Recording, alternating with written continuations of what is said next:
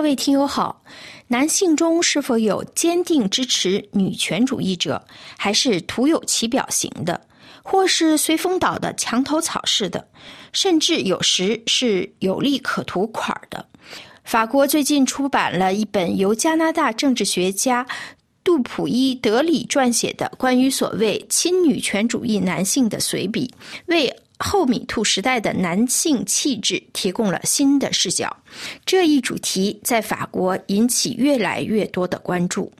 蒙特利尔魁北克大学政治学和女权主义研究教授观察到，在法国、美国和加拿大，只有百分之四十的男性表示支持女权主义，这是占少数的，而且还是民调的结果，并不涉及被访者在日常生活中的行为方式。在接受法新社采访时，这位正在巴黎访问的政治学家提出这样的质疑。是什么原因促使男性支持一项似乎与自身利益相悖的理念？他的随笔《男人与女权主义：虚假的朋友、装腔作势的人还是盟友》由法国出版社出版，帮助男性思考这个问题。在这本随笔出版之前，法国最近还出版了几本同类型的书，如卢茨的《睾丸恐怖》，这是一本反乌托邦式的漫画书，讲述一场引发男性睾丸激素水平下降的流行病；或是专栏作家帕斯科特的《你将患上忧郁症》一书。这是一本对抑郁症和同性恋的反思之作，在今年秋天法国新学年开学时出版，获得了意想不到的成功。这些作品突出了男性的心理状态。《查理周刊》的漫画家卢茨在自己的书中嘲笑男权主义的禁令，以及对女性取代伟大男性的恐惧。他在接受法新社采访时解释说，大部分是女性在谈论阳刚之气，谈论他们与这种有时有毒的阳刚之气之间的关系。也许重要的是让一个男人用三百多页的篇幅来取笑男人。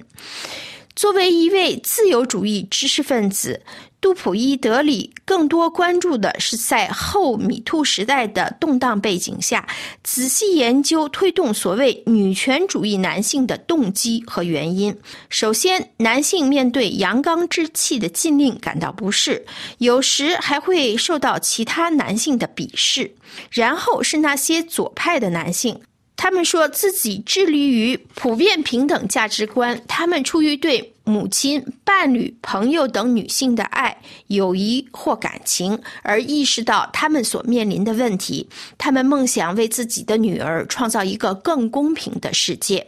然后还有那些因女权主义者建立的权力平衡而改变自己观点的人，例如他们的配偶在分担家务问题上的观点。最后，根据这位政治。学家的说法，还有一些在女权主义盛行的世界里工作的人，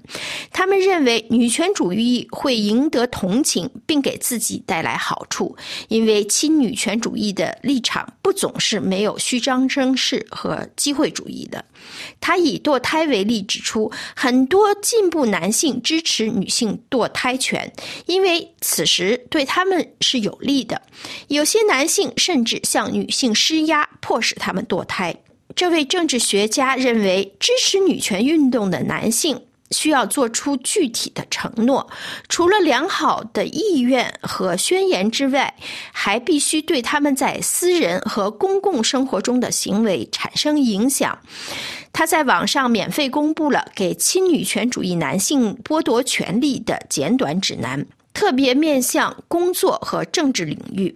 这位加拿大学者指出，亲女权主义者可以扮演的角色之一是面对其他男性，不要对那些言论、笑话或行为视若无睹。并准备好打破男性之间的团结或与有问题男性的友谊。他说：“理想的情况是不应该再把人类分为两种性别，因为这分裂了我们，并剥夺了我们一半的人性。面对生活，如果我们能兼具不同的技能，而不是把自己禁锢在一种性别中，我们就能更好的装备自己。”更有效的应对生活。各位听友，以上您听到的是今天的法国风土人情。本次节目由艾娃编播，感谢飞利浦的技术合作，多谢您的忠实收听。下次节目时间再会。